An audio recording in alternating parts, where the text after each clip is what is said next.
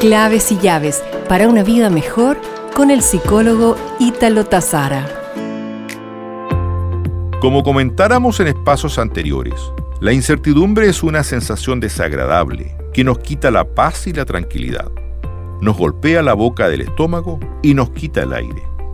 En tal sentido deseo compartirte tres claves más que te ayudarán a superarla en alguna medida. Olvídate de la aprobación de otros. Olvídate de la atención de los demás, pues si quieres vivir plenamente y en paz, tienes que ser siempre tú mismo. Piensa dos veces las cosas y replantéate los riesgos. Dado que no sabes cuál será el final de una acción porque nada controlas, es importante saber que estás claro con que asumes el riesgo de tus acciones. De esta manera no te arrepentirás luego de nada. Deja de esperar mucho de los demás y de las personas.